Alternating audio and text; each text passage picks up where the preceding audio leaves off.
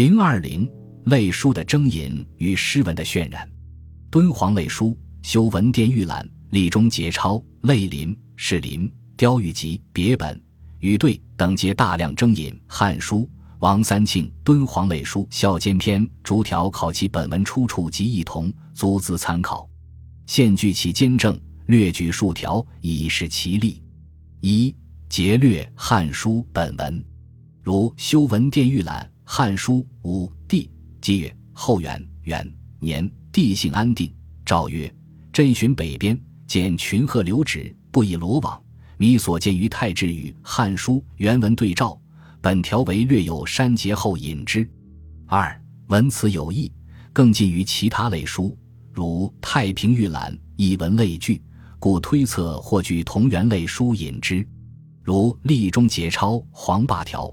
与《汉书》文字相去甚远，却与《太平御览》卷二六零梁太守上所引《汉书》相同。三所征引者为增言本，较之《汉书》原文，情节更为丰富，文辞更为生动，有类小说家言。如《立中节钞》淳于提营条，《汉书》曰：“淳于提营，其人淳于意之女，亦有五女而无一男。”以为太仓令做事当行刑，乃叹曰：“生女不生男，缓急非所有。”而提营最小，年九岁，涕泣随父到长安。上书曰：“妾父为吏，而齐国之中皆称廉平。今做事当肉刑，且伤死者不可复续。虽欲改过，其路无由。每日好弃于朝，愿梅身为官婢，以赎父罪，使得自新。”朝野闻之，莫不悲也。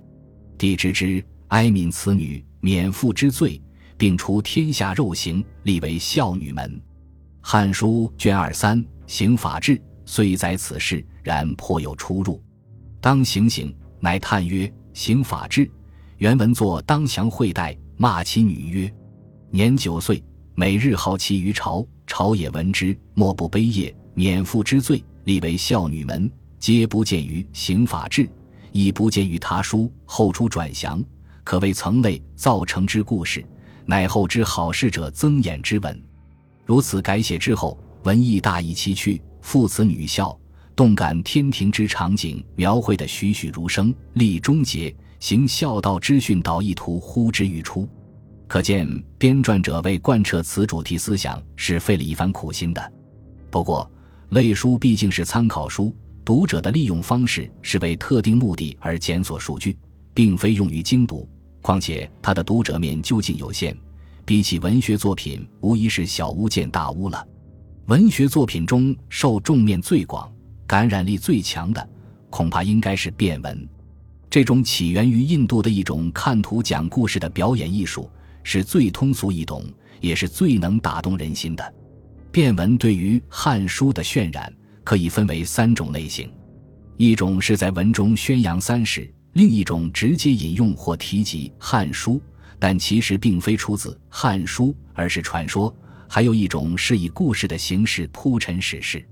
第一种可举秋胡变文，其母闻此语，不觉眼中流泪。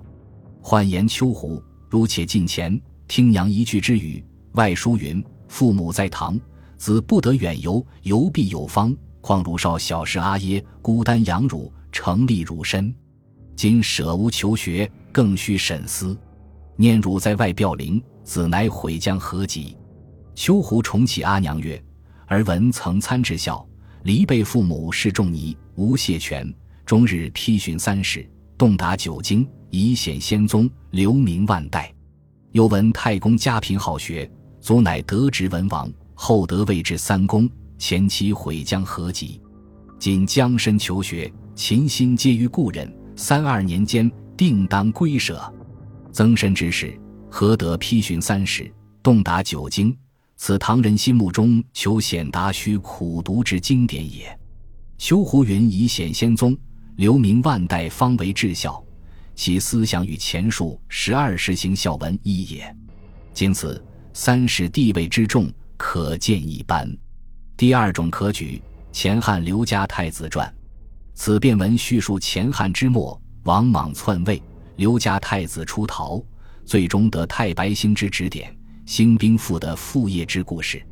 末尾述西王母、宋玉、燕昭王、董贤等人物，与前汉刘家太子传无涉，自称引自《史记》《通贤记》《汉书》，实皆杂以传说，非本文。推测可能是为编写变文而抄录的素材。其《汉书》一节如下：《汉书》云：“董贤，字圣卿，云阳人也。汉哀帝爱贤，与之日卧于殿上，以手红枕衔头。帝欲起，贤未决，连贤不欲动之，命左右拔刀割断袖而起。封贤为大司马、高安侯。因诸臣大会而欲舍天位与贤。”而谓诸臣曰：“朕欲法尧而禅位于贤。”王弘进谏曰：“天下者高帝之天下，非陛下有之。昔高帝与相相战争之日，九年之中七十二战，身被痛毒，始定大业，积得累功，为万世之基。今以董贤之资而禅位与之，臣恐国社不安，先灵弃之。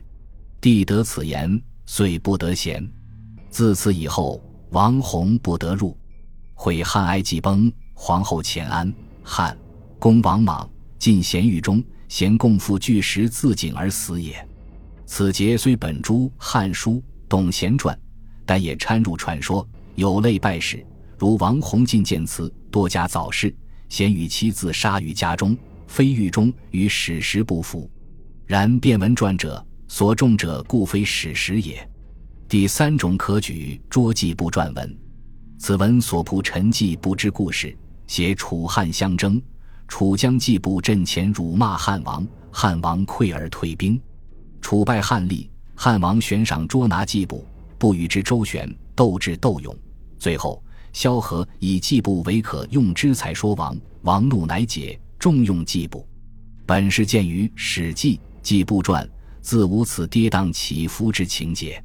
但文末云句说《汉书》修治了，莫道词人唱不真，可见说书人自称是说《汉书》，并不认为是虚构故事。再者，由此可见敦煌民间义重《汉书》甚于《史记》之风尚。此外，汉江王陵变、李陵变文等与汉史有关之变文，虽亦有可能由《汉书》推演，但无法找到直接纽带。故存而不论。李小树认为，官方史学和文人史学可以称之为雅史学，但并非中国史学的原生形态。早在雅史学出现之前，便已存在的俗史学才是中国史学的真正源头。它在讲述内容、讲述主体、讲述对象、历史观念上都具有明显的民众性特征。两宋时期，俗史学开始复兴。如果把这一类讲史变文也看成世俗史学的组成部分，那么可以说晚唐即已复兴。如果我们不以雅俗作为区分标准，那么可以说民间的讲史活动只要包含一个故事内核即可，无论是真实的、修饰的还是虚构的，只要这个叙事结构是完整的，情节生动，足以使人津津乐道，那么就无所谓对于经典文本和正统史学的偏离。而且，对于讲述者和接受者来说，正是这种偏离和重会，才是它的魅力所在。除变文外，文学作品中另一重要类型是诗赋，一举一例。《二师全赋》为歌颂二师将军李广利之作，赋中对于李广利拔刀刺牙而全出之传说极尽夸张之描绘，于是回阁天堑，诸下方间，经敦煌之东鄙，设西翼之微殿。皑皑大气，穹隆岩岩，前无指眉之路，后无如楼之毡。三军告可，何困胡然？枯山赤坂，火搏生炎。我二十息京城仰天，拔佩刀兮叱咤而前。想耿恭之败景，思夫人之着冕。刺牙面而霹雳，随刀势而流泉。山裂的吼，鬼哭神。虫狼嚎叫，毒蛇吐烟，三威震儿，泉水大而潺潺，军力大现，相位而言。我将军之神武，使骷髅而复仙。一队队饮，一队队穿，人马多而盆涌，人马少而涓涓。《汉书》卷三一李广利传不载此事，当出于民间传说。而此节文字之前所述李广利征伐行军路线和战绩亦与《汉书》不合，所以此赋不过是敦煌当地文人的虚造之文。提香共进士张霞传，据考即晚唐敦煌名士张求。若是张求，按理应该读过《汉书》，但赋中未能明显反映此点。文学创作本不必以傍史籍，不足为奇。然此传说之产生。恐与《汉书》已非全无关系。李广利传：既征大渊之时，决水是汉军主要攻略。宛城中无井，即城外流水。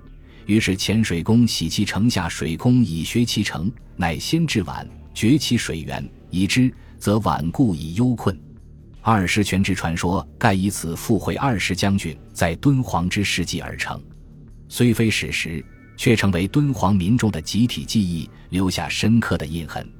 S 五千四百四十八，敦煌路二十泉，曲沙州城东三城。汉时，李广利军行可伐，筑山神以建闸山，因之水下流向西数十里黄草坡，后有江可渗，引水全侧而中，水遂不流，只及平地。后来若人多即水多，若人少即水少。若郡中大担，水急猛下，至今如然。其二师庙在路傍，久废，但有积石驮马，行人祈福之所。敦煌专为李广立立二师庙，并称为行人祈福之所，可见此传说不仅被神化，且已化作地域行神信仰的一部分。而二师泉作为敦煌名胜，也往往成为文人墨客逢咏的对象。敦煌念咏中。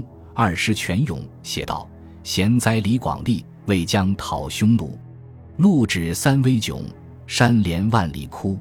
抽刀刺石壁，发石落金乌。